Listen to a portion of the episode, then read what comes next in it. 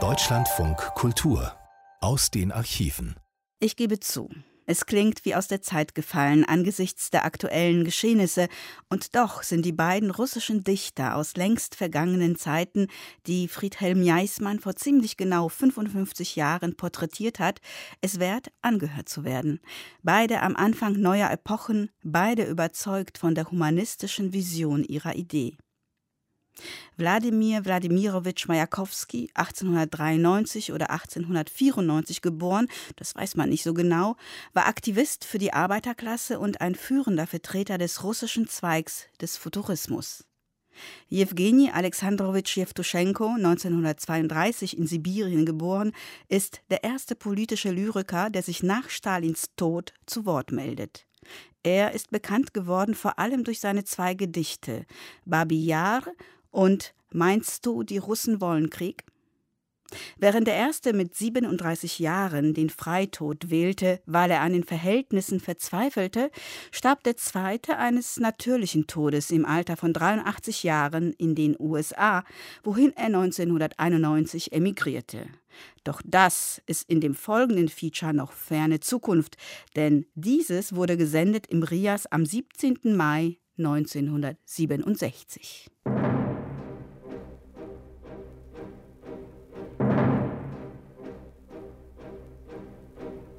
rollt euren Marsch, Burschen von Bord, Schluss mit dem Zank und Gezauder. Genossen nachkommen! Achtung! Unterbrecht eure Verrichtung! Der Agitator, der Anführer, der Schreihals gibt Bericht. Zeiten, Gaulgeschichte, du hinkst. Ihnen, mein Herr, hängt vom Schnurrbart runter als Kohlsuppenrest eine Faser Kraut. Und Sie, Frau, blicken gepudert nicht bunter als die Auster, die aus der Muschel schaut. Das Land der Sonne brach, quer durch die Not und Elend. Ihr alle, die ihr Verbrechen und Gotteslästerungen zu schätzen wisst, kennt ihr schon das Allerentsetzlichste? Mein Gesicht, wenn es ganz ruhig ist? Abraham rings Russland trotz der Entente. Links, links, links. Nieder mit eurer Liebe. Nieder mit eurer Kunst. Nieder mit eurer Ordnung. Nieder mit eurer Religion. Wer schreitet dort rechts aus? Links, links, links. Wer schreitet dort rechts aus? Links, links. Ich bin Dichter. Das macht mich interessant. Wladimir Majakowski, geboren 7. Juli 1894. Oder 93. Die Angaben der Mama und des väterlichen Dienstregisters gehen auseinander. Jedenfalls nicht früher. Der Trommler der Revolution, der Schreihals der Arbeiterklasse. So nannten sie ihn, so nannte er sich selbst. Kein graues Haar in der ganzen Seele. Keine Spur von Zärtlichkeit senil, willfährig. Ein mächtiges Donnern entfährt meiner Kehle. So schreite ich, schön, 22-jährig. Ihr Sanften liebt es, eure Liebe zu geigen. Wer aber grob ist, der trommelt sie. Ihr könnt euch wie ich nicht umgestülpt zeigen, dass man von euch nichts als Lippen sieht. Er war 19, als er sich zum ersten Mal zu Wort meldete, lautstark und unverschämt. Zusammen mit seinen rebellischen Dichterfreunden Burljuk, Chlebnikow und Krutschonich gab er ein literarisches Manifest heraus. Die Ohrfeige für den öffentlichen Geschmack. Vergangenheit ist eng. Akademie und Puschkin sind unverständlicher als Hieroglyphen.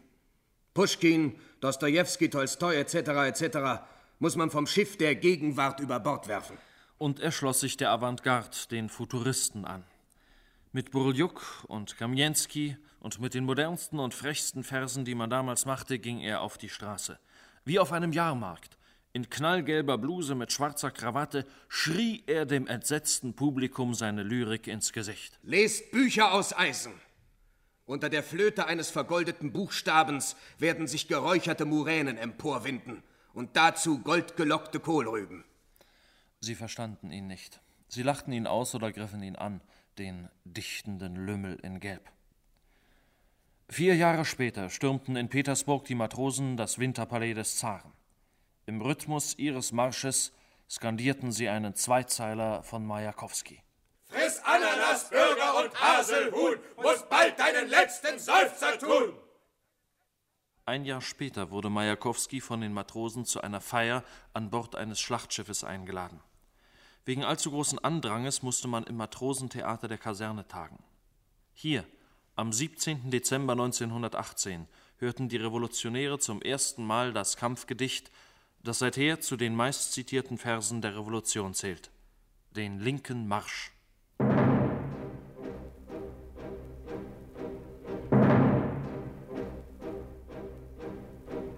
Entrollt euren Marsch, Burschen von Bord.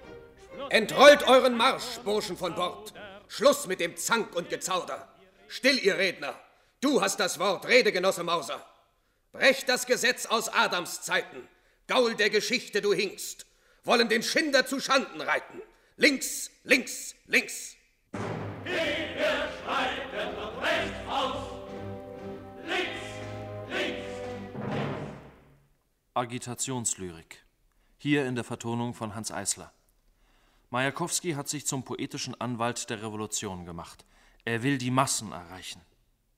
Ich betrachte mich als eine Sowjetfabrik, erbaut, um Glück zu produzieren. Ich will nicht als Blümlein auf Feldern blühen, als Sträußchen Wicke, Reseda und Mohn, das man pflückt nach des Tages Mühen. Ich will, dass am Abend nach Arbeitsschluss der Betriebsrat die Lippen mir zuschließen muss. Ich will meine Feder ins Waffenverzeichnis. Bajonett und Feder, so lautet das Gleichnis. Majakowskis Feder stritt für die Revolution, für die reine Idee vom befreiten Menschen. Freunde und Feinde, nahe und Fremde, ergießt euch in breiten Strömen durch jene Tür. Und er, der Freie, nachdem ich schreie der Mensch, er kommt. Ich bürge dafür. Am 21. Januar 1924 starb Lenin. Stalin trat sein Erbe an. Fünf Jahre später hielt Majakowski Zwiesprache mit dem Bild Lenins, das in seinem Zimmer hing. Man wird müd, mit dem Gaunerzeug rumzuraufen.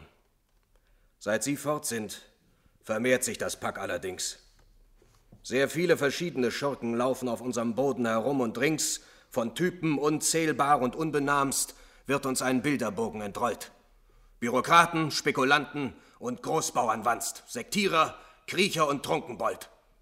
Da schreiten sie, die Geblähten und Vornehmen, gespickt mit Füllfedern und Abzeichen einher. Gewiss, wir werden sie uns kräftiglich vornehmen. Doch mit allen fertig zu werden, ist entsetzlich schwer. 1929 und 30 kommen seine großen Bühnenstücke, Die Wanze und das Schwitzbad heraus. Zwölf Jahre sind seit der Revolution vergangen, seit dem Aufbruch in eine neue Zeit. Aber Majakowskis Thema ist immer noch das gleiche. Der Freie, nach dem ich schreie, der Mensch. Er ist noch nicht gekommen. Eine neue Klasse hat sich etabliert. Bürokraten und Karrieristen. Sie haben die Revolution, seine Revolution, verdorben. Gegen sie richten sich nun seine Bühnensatiren. Meine Kommune stoße vom Thron heut, trägen Schlendrian, alte Gewohnheit. Herz sei erneut, vorwärts die Zeit. Vorwärts die Zeit, die Zeit voran, der Zeit voran. Meyerhold inszenierte die Satiren. Brillant und modern.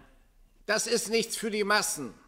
Die Arbeiter und Bauern werden dafür kein Interesse zeigen. Und es tut auch gar nicht Not, ihr Interesse dafür zu wecken.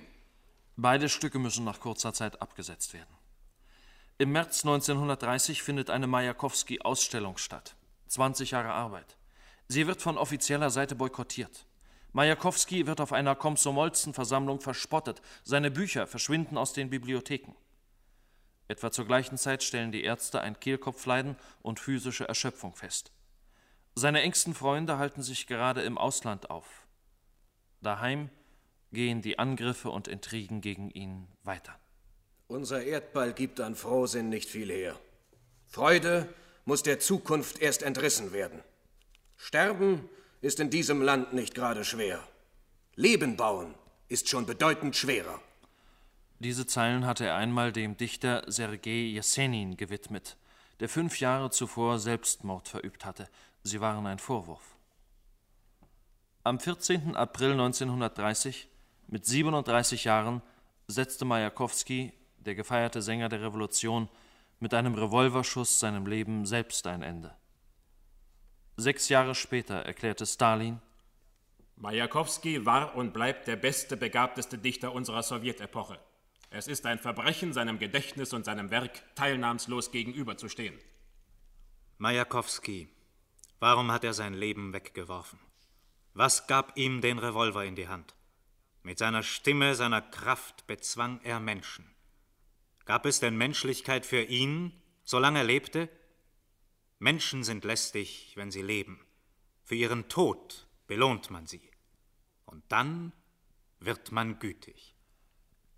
Eine neue Stimme, fast 30 Jahre später. Eine Stimme, die ähnlich ist oder wenigstens Ähnliches will. Den Aufbruch zum Neuen, den Bruch mit dem Alten. Jewgeni Jewtuschenko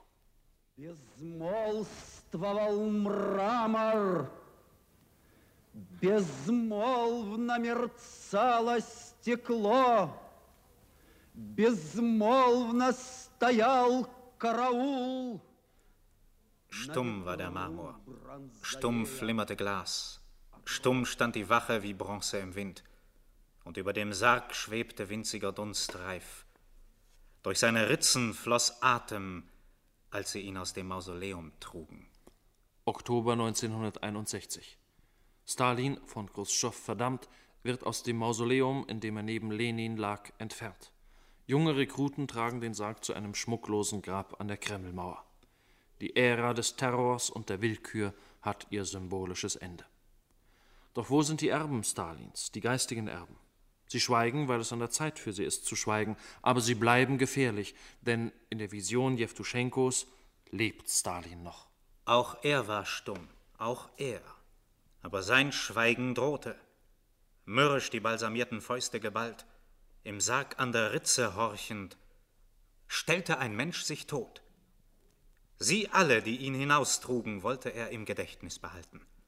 Die jungen Rekruten aus Resagne und Kursk, um später dann wieder zu Kräften gekommen, aufzustehen aus dem Sarg, abzurechnen mit den Unwürdigen. Er führt etwas im Schilde. Nur zum Ausruhen hat er sich hingelegt. Und ich richte die Bitte an unsere Regierung, verdoppelt die Wachen, verdreifacht sie, damit Stalin nicht auferstehe und die Vergangenheit mit ihm 1962 trug Jewtuschenko dieses Gedicht zum ersten Mal vor, sechs Jahre nach dem 20. Parteitag, dem Beginn der Entstalinisierung. Es war eigentlich zu spät, als dass er mit diesen Versen noch hätte provozieren, vielleicht gar revoltieren können. Und doch nahm die Partei, die sich seit langem schon offiziell von dem toten Diktator distanziert hatte, sein Gedicht zunächst nicht allzu gnädig auf. Es war nicht die Abrechnung mit der Vergangenheit, die störte. Es war die Skepsis an der Gegenwart und die Furcht vor der Zukunft. Manche der Erben, die verabschiedet wurden, beschneiden jetzt Rosen, denken jedoch im Geheimen, ihr Abschied werde von Dauer nicht sein. Andere beschimpfen Stalin gar von den Tribünen, aber sie selber sehnen sich in den Nächten zurück nach der alten Zeit.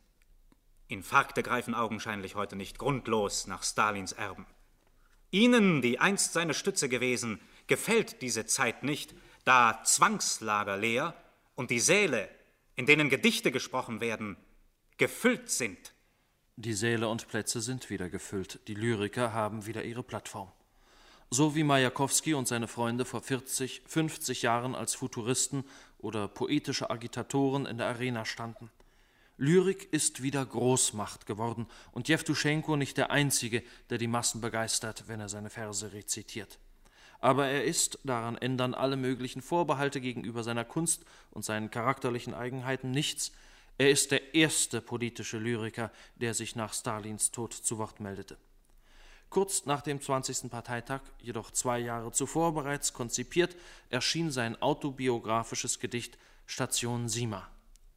Zum ersten Mal wagte ein junger Autor, der nicht mehr den Krieg, wohl aber noch den Stalinismus bewusst erlebt hatte, die selbstgefällige Lüge, den Verrat an der Revolution, den Widerspruch zwischen Idee und Alltag beim Namen zu nennen. Ich sah, wie Wahrheit Lüge wurde und wie auch das alltäglich war. Denn wir sind alle daran schuld. An der Gedichte leerem Schall, an der Zitate Wasserfall, an den Klischees mit denen Reden enden. Er war 23, als sein Gedicht erschien. 1933 war er in der Eisenbahnsiedlung Sima in der Nähe von Irkutsk geboren worden. Seine ersten Gedichte schrieb er mit 18. Man fand sie gut und gestattete ihm ein Studium am Gorki-Institut für Weltliteratur, obwohl er keine abgeschlossene Gymnasialbildung hatte. Außerdem wurde er in den Schriftstellerverband aufgenommen. Bahnstation Sima, das Gedicht beschreibt seine Rückkehr in die sibirische Heimat. Vielleicht, dass allzu viel sich längst verändert. Vielleicht, dass die Entfremdung schon zu tief. Denn diesmal stieß ich mich an all den Ecken, an denen einst ich glatt vorüberlief. Es störte mich die Schmiererei am Zaune, der Säufer störte mich, der vor dem Teehaus schlief, und dass die Leute vor dem Kaufhaus Schlange standen und sich stritten. Auch dieses, ja, auch dieses störte mich. Er wurde beinahe über Nacht mit einem einzigen Gedicht zum Idol seiner Generation. Gleichgültig, ob die Verse gut oder schlecht waren, mit Jewtuschenko war ein Held aufgetaucht, der Mut genug besaß, zu sagen, was viele ahnten oder wussten. Er war traurig und zornig, romantisch und aggressiv. Mit Jewtuschenko konnte man sich identifizieren. Es schien, als spräche Majakowski wieder, geläuterter nur durch den Stilwandel einiger Jahrzehnte. Was ihn darüber hinaus noch beinahe zum Rebellen legitimierte, war sein Ausschluss aus dem Komsomol und der ernste Verweis vom Schriftstellerverband. 1959 widerfuhr ihm sogar die Ehre, oder wenn man will, das Missgeschick, von Khrushchev persönlich und öffentlich angegriffen zu werden. Trotzdem, die Seiten der Zeitungen und Zeitschriften standen ihm weiter zur Verfügung. Am 19. September erschien in der Literaturnaja Gazeta Babi Yar, sein berühmtestes, vielleicht auch sein bestes Gedicht. Babi Yar heißt jene Schlucht bei Kiew, in der während des Krieges von deutschen Sonderkommandos Tausende von Juden ermordet und eingescharrt wurden. Jewtuschenko besuchte Babi Yar. Nichts erinnert dort mehr an das Furchtbare. Es ist, als wäre es nie geschehen. Über Babi Yar da steht keinerlei Denkmal. Ein schroffer Hang als unbehauener Grabstein. Mir ist Angst. Ich bin alt heute, so alt wie das jüdische Volk. Ich glaube, ich bin jetzt ein Jude. Wir ziehen aus Ägyptenland aus. Ich zieh mit. Man schlägt mich ans Kreuz. Ich komm um. Und da, da seht ihr sie noch. Die Spuren der Nägel. Ich glaube, ich bin jetzt ein kleiner Junge in Bialystok. Das Blut fließt über die Diele in Bächen. Gestank von Zwiebel und Wodka. Die Herren Stammtischhäuptlinge lassen sich gehen. Ein Tritt mit dem Stiefel, ich liege in der Ecke. Ich flehe die Pogrombrüder an, ich flehe. Umsonst. Hau den Juden, rette Russland. Der Mehlhändler hat meine Mutter erschlagen.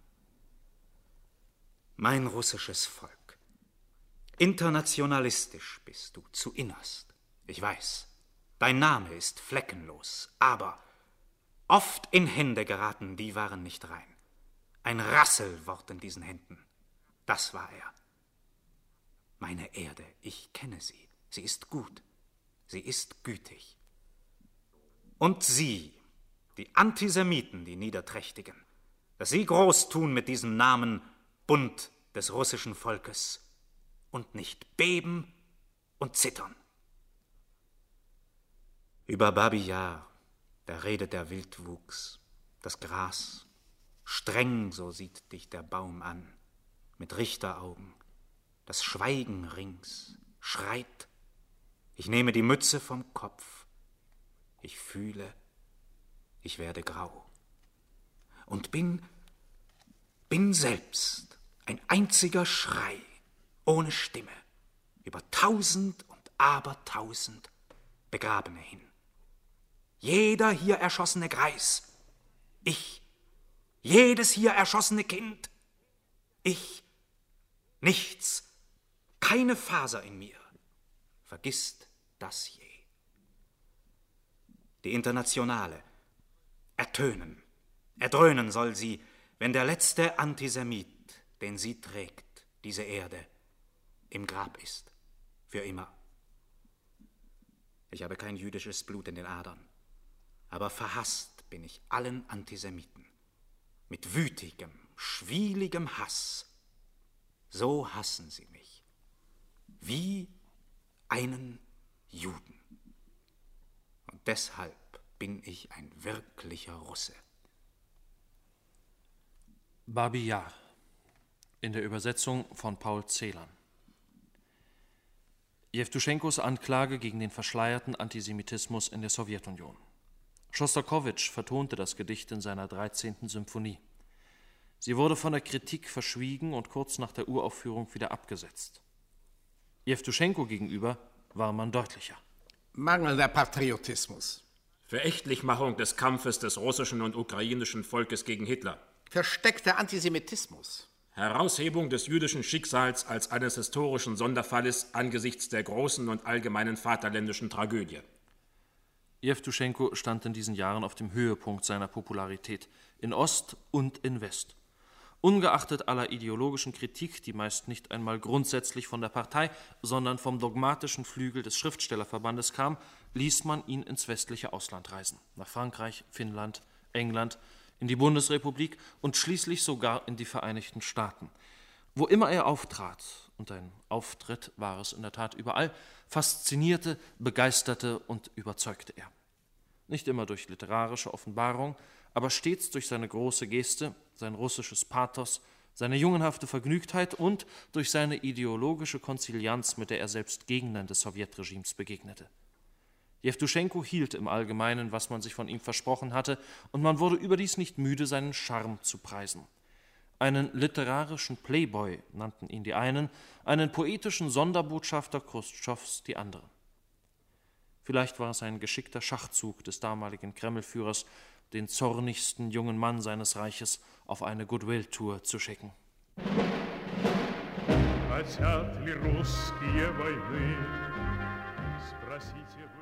Meinst du, die Russen wollen den Krieg? Fragt die Stille über der Weite der Äcker und Felder. Fragt die Pappeln und Birken. Fragt die Soldaten, die unter den Birken liegen, und ihre Söhne sollen euch Antwort geben. Meinst du, die Russen wollen den Krieg?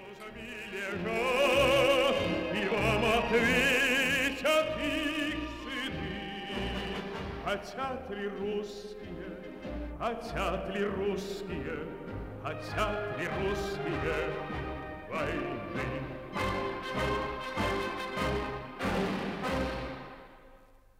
Was immer man sich im Kreml von Jewtuschenkos Reisen versprochen hatte, die Hoffnungen wurden mehr als erfüllt. Er hatte dem Westen die sympathischste Sowjetunion präsentiert, die es je gab. Tolerant, friedfertig, einsichtig gegenüber eigenen Fehlern, verständnisvoll gegenüber den Wünschen der anderen, liebenswürdig und fröhlich burschikos. Mit einem Wort, Jewtuschenko demonstrierte ideologische Koexistenz. Hätte er sich dabei mit flüchtigen Gesprächen begnügt, man hätte ihn daheim wieder mit offenen Armen empfangen. Aber gewollt oder ungewollt, er geriet in den Sog der Publicity. Er gab Interviews und es war das Unvernünftigste, was er tun konnte, er veröffentlichte seine Autobiografie in der französischen Zeitung L'Exprès, in der er sehr freimütig seine Gedanken zur zweigeteilten Welt äußerte. Sowohl die eine Seite als auch die andere Seite haben ihre Schattenseiten und ungesunden Erscheinungen. Ich kann den Westen in vielen Dingen kritisieren, aber auch der Westen kann ebenso begründet den Osten kritisieren. Der politische Wettkampf hat sich zu sehr in die Länge gezogen. Alle wurden zum Beinestellen verführt, zu Schlägen unterhalb der Gürtellinie und zu anderen unwürdigen Methoden. Die Welt ist müde geworden. Kein Tiefsinn, aber auch kein Klassenstandpunkt. Die Philippika aus Moskau ließ nicht auf sich warten. Die Komsomolskaja Pravda hatte das Wort. Es ist schwer zu entscheiden, was hier am deutlichsten wird. Naivität oder Ignoranz? Selbstbetrug oder Aufschneiderei? Verirrung oder politische Infantilität? Versöhnlertum, Objektivismus, mangelndes Klassenbewusstsein, der Vokabelschatz ist reich. Doch die gewichtigste, wenn auch nicht kompetenteste Kritik, erfolgte auf dem vierten Kongress junger sowjetischer Schriftsteller im Mai 63. Juri Gagarin begab sich zum Rednerpult. Ich verstehe Sie nicht, Jewgeni Jewtuschenko. Sie sind Schriftsteller und Dichter und wie man sagt, sogar sehr begabt. Aber Sie haben in der westlichen Presse Dinge über unser Land und unsere Menschen veröffentlicht, die mich schamrot machen. Haben Sie Stolz und Patriotismus verlassen, als Sie die Grenzen Ihres Vaterlandes überschritten? Ohne diese Gefühle ist ein dichterisches Schaffen unmöglich. Ohne sie verliert der Mensch seine Seele, verliert er sich selbst. Welch ein großartiger Schachzug. Man hatte einen Helden gegen den anderen ausgespielt. Jewtuschenko gab nach, übte Selbstkritik und reiste zur inneren Einkehr nach Sibirien. Geläutert schrieb er ein halbes Jahr später Wieder auf der Bahnstation Sima. Von meiner Wanderung bin ich zurück, bedeckt von Englands, Frankreichs Staub, bedeckt vom Staub der Gerüchte, zu Fuß, nicht hoch zu Ross mehr. Ich bin zurück, an Ehren sehr viel ärmer. Nach der Kritik, die hart, doch nützlich letzten Endes auch, empfingen die Verwandten mich mit Wärme nach der Verwandtschaft altem Brauch. Und einer meiner Onkel sagte mir zum Abschluss der Geschichte diese Worte Kopf hoch und dieses eine merke dir, wer Hände hat und Beine und den Verstand noch obendrein, dem fällt zum Glück für ihn selber stets immer noch die alte Weisheit ein. Die Arbeit, Neffe, darin liegt dein Heil. Hauruck, noch einmal mich zugepackt, Hauruck, verändert die Welt, die War es Taktik oder Einsicht? Jewtuschenko durfte ein rauschendes Comeback feiern. Im Dezember des gleichen Jahres las er vor fast 2000 jungen Zuhörern im Moskauer Tschaikowski-Konzertsaal Teile aus seinem neuesten, seiner Meinung nach bedeutendsten Werk, das Wasserkraftwerk von Bratsk. Bratsk ist ein Symbol. Bratsk wird vom russischen Volk erbaut, das durch die Niederungen der Geschichte hindurchging, um ein vollkommenes Werk, den reinen Kommunismus, das absolut Gültige zu schaffen. Gegenspieler des Wasserkraftwerkes ist die ägyptische Pyramide, die den jahrtausendealten Zweifel am Fortschritt verkörpert. Sie hat das schlechtere Argument für sich. Aber wie steht es um die Dichtung? Die Literaturnaja Gazeta meinte, Das Bratsker Kraftwerk kann man nicht in einem Zuge lesen. Es ermüdet. In der Mitte hat man vergessen, was am Anfang geschah. Jewtuschenko ist sehr wortreich. Er spart nicht mit Raum. Echte Verse können bei ihm neben offensichtlichen Deklamationen stehen, ohne sich dieser Nachbarschaft zu schämen. Immerhin, wenn man Jewtuschenko liest, erlebt man zwei verschiedene Jewtuschenkos. Den einen, der treffend und deutlich spricht, und den anderen, der verschwommen und weitschweifig redet und nicht aufhören kann. Und Helen von Sachnow schrieb in der Deutschen Wochenzeitung Christ und Welt. Zwei Dinge drängen sich geradezu zwanghaft nach der Veröffentlichung seines Poems Das Wasserkraftwerk von Bratsk sowie aller Gelegenheitsreimerei auf, die in periodischen Abständen in sowjetischen Zeitschriften erschienen. Die Fixierung seiner Poesie auf zwei, drei Themen, wo früher eine mehr als bunte Vielfalt geherrscht hatte. Der Hang zum Monumentalen auf der einen Seite, auf der anderen die Neigung zur Banalisierung des eben erst auf die Koturne des majestätischen emporgeschraubten Sujets. Schließlich ein Seelenexhibitionismus, der auch die kleinste Wunde zum lyrischen Lamento macht. Gelegenheitsreimerei oder aktuelle Lyrik? Hier Jewtuschenkos bislang letztes Gedicht, nachgedichtet von Klaus Mehnert. Sein Titel Marsch der Roten Garde.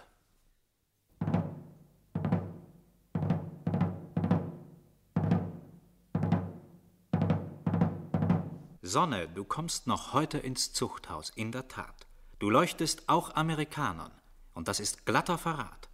Shakespeare, den miesen Schurken, den kriegen wir auch noch klein. Wenn sein mit Mao sein heißt, möcht Hamlet lieber nicht sein. Spionen des Kapitalismus, Mona Lisa, ich werde wild, hinaus aus deinem Rahmen, der ist für Maos Bild. Für uns keine Nahrungssorgen, wir sagen es deutlich und stramm, denn nahrhafter als Milch noch ist Wasser wo Mao drin schwamm. Nieder auch mit Mao, wenn das nötig ist, da er, wie Gerüchte besagen, sich selbst zu wenig liest. Sehr hübsch, nur kann er für sich noch in Anspruch nehmen, was er vor elf Jahren einmal beschrieb? Lyrik ist eine Großmacht. Viele Werst und Jahre lag sie streng, majestätisch, unbewegt und verbreitete ihr ruhiges Licht. Gebäude hat sie, große, kleine, Wälder der Güte und auch Lügenzäune, rechtschaffen harmlose Gewächse und blaue Blumen voller Gift. Der Vororte kleinliche Betulichkeit wird überragt von herben Städten. Das Dorf Jesenin blickt durch stille Birken in die Ferne morgendlicher Wege. Es dröhnt und qualmt die Großstadt Majakowski. Die Zeit, die Zeit voran, der Zeit voraus, die Zeit fliegt fort, was uns nicht mehr gefällt. Vorwärts, vorwärts die Zeit. Majakowski, Jewtuschenko. Dichter zweier Generationen. Beide am Anfang neuer Epochen. Aktiv und aggressiv, überzeugt von der humanistischen Mission ihrer Idee. Und auch ihre Gegner waren oft die gleichen. Verräter, die keinen Hehl daraus machten, die steinern gelassen Resolutionen unterschrieben und im Namen der Revolution die Revolution erschossen. Ich kenne ihre Sorte, ich habe sie gründlich satt. Sie tragen an jedem Orte die Farbe, die Oberhand hat. Jewtuschenko in einem Gedicht Majakowski gewidmet. Wir halten die Front der Revolution. Wir sind ihre Verteidiger, ihre Verlängerer, ihre Verwirklicher, ihr hohes, hell loderndes Glühen. Ihr aber, die ihr euch nach oben windet, die ihr auf den Versammlungen Lüge an Lüge reiht, ihr pfeift darauf, ob die Macht sowjetisch sei, wenn Macht nur Macht ist. Die letzten Höflinge, die letzten Gutsbesitzer und die ultraroten Kapitalisten haben die Revolution verdorben. So notierte Majakowski. Ein Geschlecht animalischer Egoisten ist aufgekommen, das von unaufhaltsamen Streben nach Komfort und persönlichem Wohlergehen erfüllt ist. Einen Gegner allerdings hatte Majakowski, den Jewtuschenko nicht mehr kannte. Die Nepmanie, die Auswüchse der NEP, der neuen ökonomischen Politik, die 1921 begann. Das Land war verwüstet und verarmt.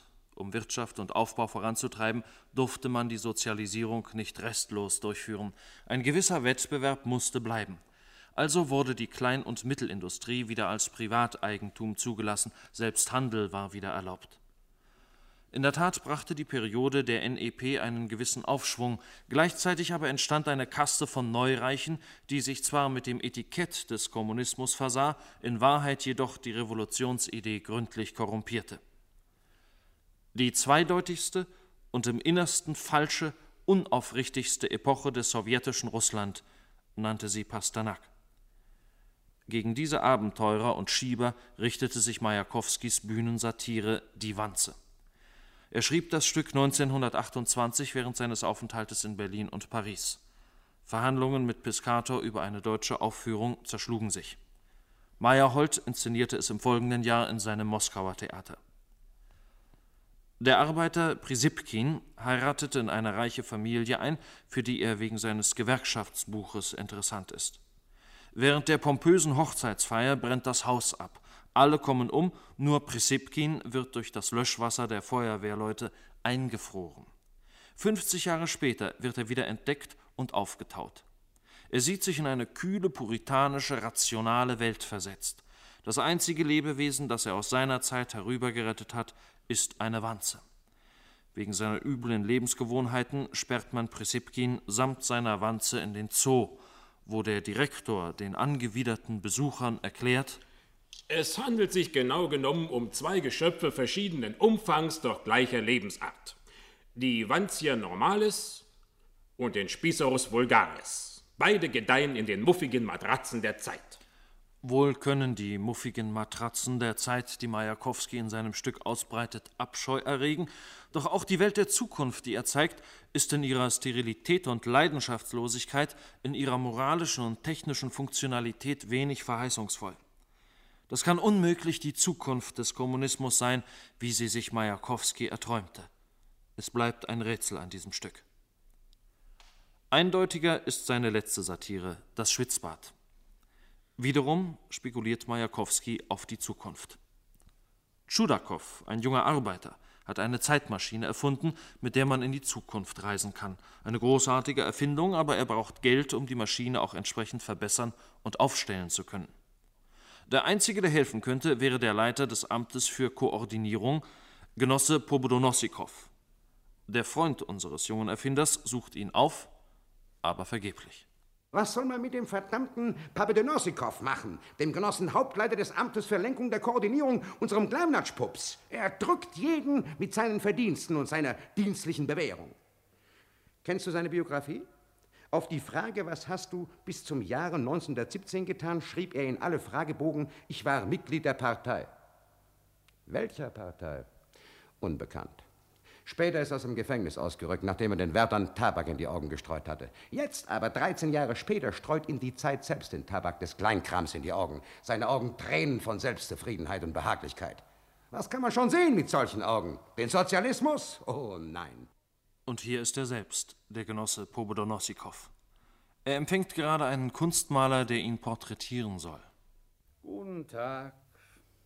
Guten Tag, Genosse Belvedonski. Guten Tag, Genosse Bobidonosikow. Gestatten Sie mir, meine Arbeit an Ihrem Porträt fortzusetzen und Sie als neuer Administrator und auch als Kreditverteiler zu verewigen? Das Gefängnis und die Verbannung weinen nach Ihnen. Oh, oh, ich meine natürlich die Zeitschriften gleichen Namens. Und das Revolutionsmuseum weint nach Ihnen. Geben wir das Original dorthin, werden Sie es uns aus den Händen reißen. Die dankbaren Mitarbeiter aber werden die Kopien in kleinen, vom Gehalt abgezogenen Raten an sich raffen. Gestatten Sie? Nun, ich kann natürlich das Ruder der Macht für solche Dummheiten nicht verlassen, aber wenn es zur Vervollkommnung der Geschichte notwendig ist und wenn es mich nicht von der Arbeit ablenkt, sozusagen im Gehen nebenbei, hm, dann bitte sehr. Ich setze mich hier an meinen Schreibtisch und du musst mich retrospektiv malen so als ob ich auf einem Pferd sitze.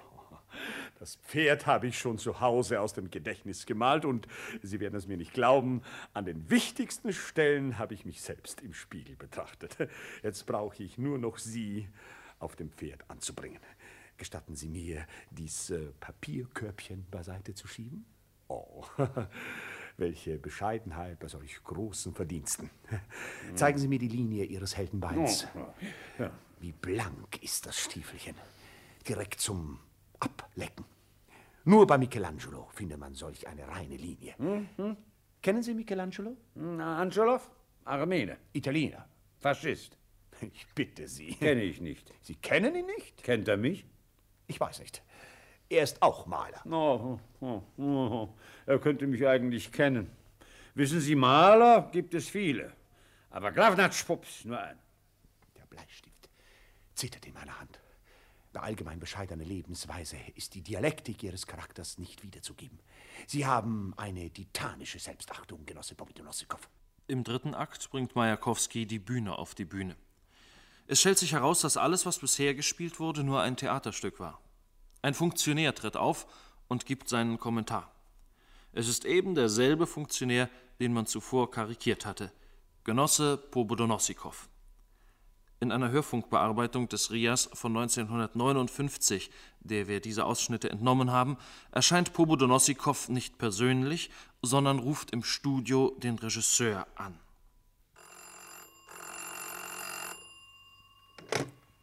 Hallo? Ja, bitte? Hallo. Sind Sie der Regisseur? Ich meine, machen Sie dies, äh, dies Hörspiel da? Ja, sozusagen. Nach einem Stück von Majakowski. Sehr hübsch. Sehr gut erfasst. Scharf beobachtet. Trotzdem, irgendwie ist das Ganze. Aber das lässt sich doch alles ändern. Wir sind immer bestrebt. Äh, geben Sie uns nur konkrete Anweisungen. Sie werden sehen, im Es ist Handumdrehen. alles so komprimiert. Im Leben gibt es sowas nicht. Nun sagen wir zum Beispiel dieser Popodonosikow. Ist peinlich, irgendwie. Nach allem zu urteilen stellt er doch einen verantwortlichen Genossen dar. Und hier wird er in einem Licht gezeigt und wird obendrein Glavnatschpups genannt. Solche Leute gibt es bei uns nicht. Ich bin nämlich Glavnatschpups, verstehen Sie? Das ist einfach unnatürlich, nicht lebenswahr, gänzlich unähnlich. Das muss umgemacht werden. Das muss weicher, poetisierter, abgerundeter muss das werden. Selbstverständlich muss die Kunst das Leben spiegeln, Genosse. Ja, das schöne Leben und schöne lebende Menschen. Erzählt uns von schönen, lebhaften Menschen in einer schönen Landschaft und überhaupt von der Zersetzung der Bourgeoisie. Oder sagen wir, wie im morschen Westen ein frischer Kampf gegen die alten Sitten geführt wird. Was für Röcke neuer Fasson die alte morsche Welt trägt. Verstehen Sie? Ich glaube, ja. Es ist, als hätte sich zwischen damals und heute nicht viel im Verhältnis zwischen Literatur und Partei, zwischen Kritik und Autorität geändert. Immerhin, im Schwitzbad erscheint eine Dea ex machina, die gute Fee der Zukunft. Sie wird ihre Auswahl treffen. Die wahren Kommunisten wird sie mit sich nehmen ins Jahr 2000, die Speichellecker und Bürokraten, die Selbstherrlichen aber, werden zurückgelassen.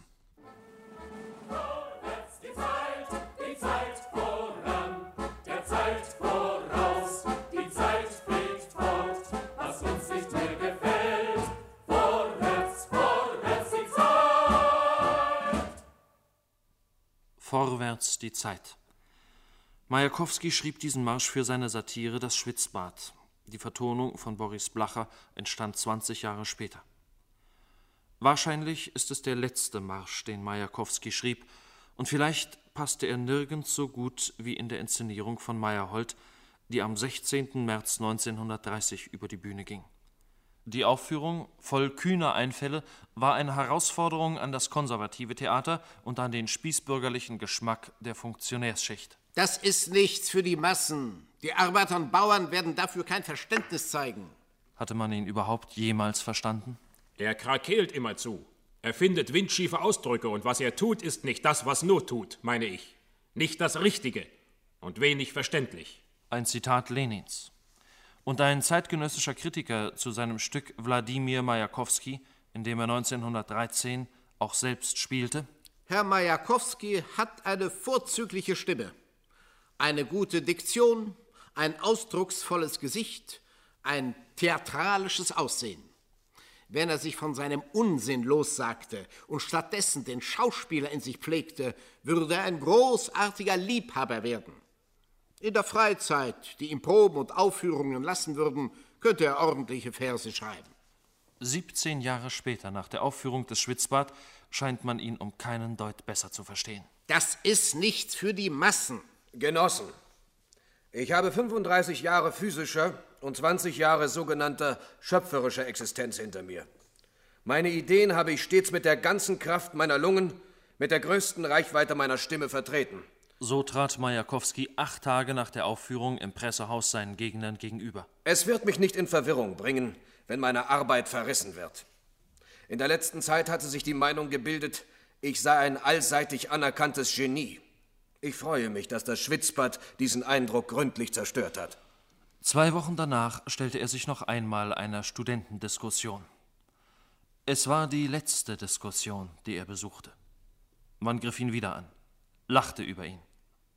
Ich meine es ernst. Wenn ich sterbe, werden Sie mit Tränen der Rührung meine Gedichte lesen. Unverständlich. Die Arbeiter stolpern ja über die abgestuften Zeilen. Alles persönliches Zeug. Was hat das mit der Revolution zu tun? Alles unbegreiflich. Ich bin erschüttert von der Unbildung des Publikums. Demagogie. Demagogie? Nein. Er war laut, schrill manchmal. Er war ein Agitator. Wenn es um seine Revolution ging, war er sich nicht einmal zu schade dafür, Propagandaverse zu schmieden, plumpe Nilpferdgedichte zu reimen, wie er selbst sagte. Auch mir wächst die Agitprop-Kunst zum Halse heraus. Auch ich schriebe Goldschnitt und Fliederstrauß. Das wär was für Scheckbuch und Seele. Doch ich bezwang mich, trat bebenden Hauchs dem eigenen Lied auf die Kehle. Majakowski, Jewtuschenko. Literatur zweier Generationen, Dichter zweier Generationen. Beide am Anfang neuer Epochen, aber nur der eine von ihnen hatte das Genie, radikal zu sein. Radikal in der Form, und radikal in der Gesinnung. Bis zuletzt. Für euch, junges Volk, gesund und aufgeweckt, hat der Poet den Schwindsuchtspeichel aufgeleckt mit der gerauten Zunge der Plakate. Erscheine ich einst in besserer Zukunft vom Parteigericht über der Bande dichtender Betrüger, Schieber, Kriecher, heb ich als bolschewistisches Parteibuch hoch ins Licht all meine hundert gut parteigetreuen Bücher. Schwächlinge treten auf der Stelle und warten, bis das Ereignis vorübergeht, um es nachzuzeichnen, sagte Majakowski einmal. Die Kräftigen laufen weit genug voraus, um die Zeit hinter sich herzuziehen. Majakowski, warum hat er sein Leben weggeworfen? Was gab ihm den Revolver in die Hand? Mit seiner Stimme, seiner Kraft bezwang er Menschen. Gab es denn Menschlichkeit für ihn, solange er lebte? Menschen sind lästig, wenn sie leben. Für ihren Tod belohnt man sie. Und dann wird man gütig.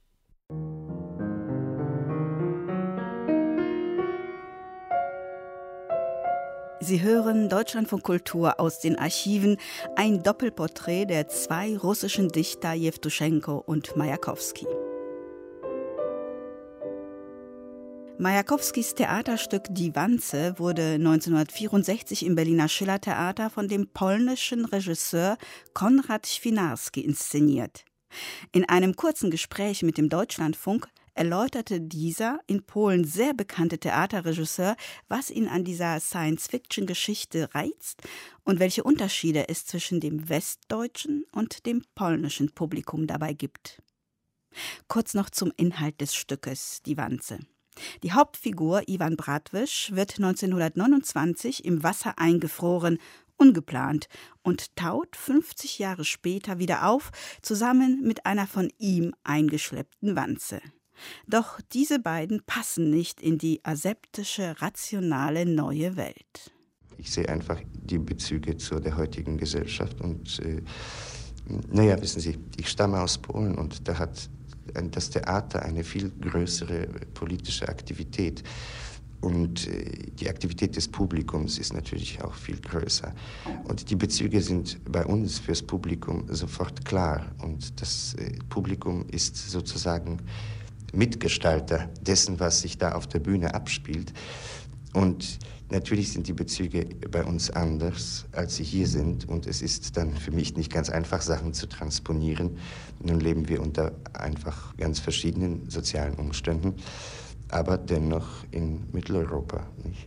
War auch darauf die Inszenierung jetzt bei der Wanze angelegt, dass die Aktion des Publikums der Bühne gegenüber erst einmal aufgeschlossen werden muss? Oder ist die Beteiligung des Publikums in Berlin gut? Ich finde es außerordentlich gut. Ich meine, ich bewundere das Publikum hier. Äh, das Publikum ist sehr, äh, ich würde sagen, schnell begeistert, ist weniger kritisch als unser Publikum. Und natürlich ist jeder Mensch eitel und findet es dann auch sehr schön, wenn das Publikum begeistert ist. Das kann man ja keinem Menschen auf dem Theater übel nehmen. Aber natürlich ist meine Voraussetzung gewesen, eine Aufführung zu machen, die eigentlich gar nicht darüber hinweggeht, was Majakowski mit dem Stück gemeint hat. Also ich meine, Majakowski ist ein Autor, den ich seit langem liebe und hm, das ist, warum ich das Stück auch so gern habe.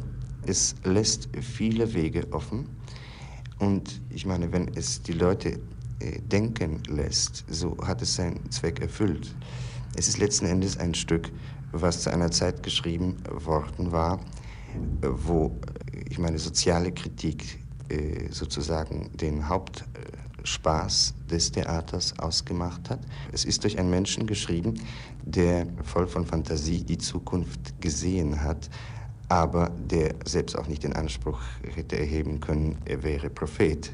Er hat keine sozialistische Gesellschaft damit geschildert.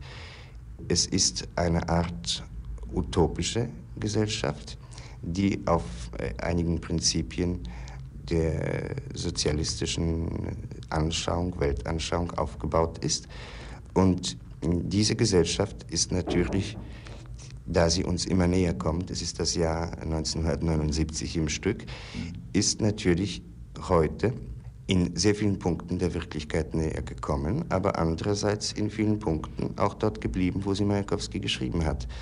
Und wie gesagt, man muss nicht auf das Prophetische von Majakowski hingehen, man muss auf das Fantastische von Majakowski ausgehen.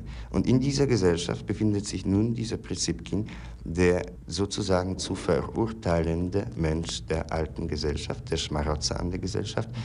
Und da weiß ich ganz genau, Ihre Frage ist in den Augen. Sie fragen mich dann nun, wer hat recht? Mhm.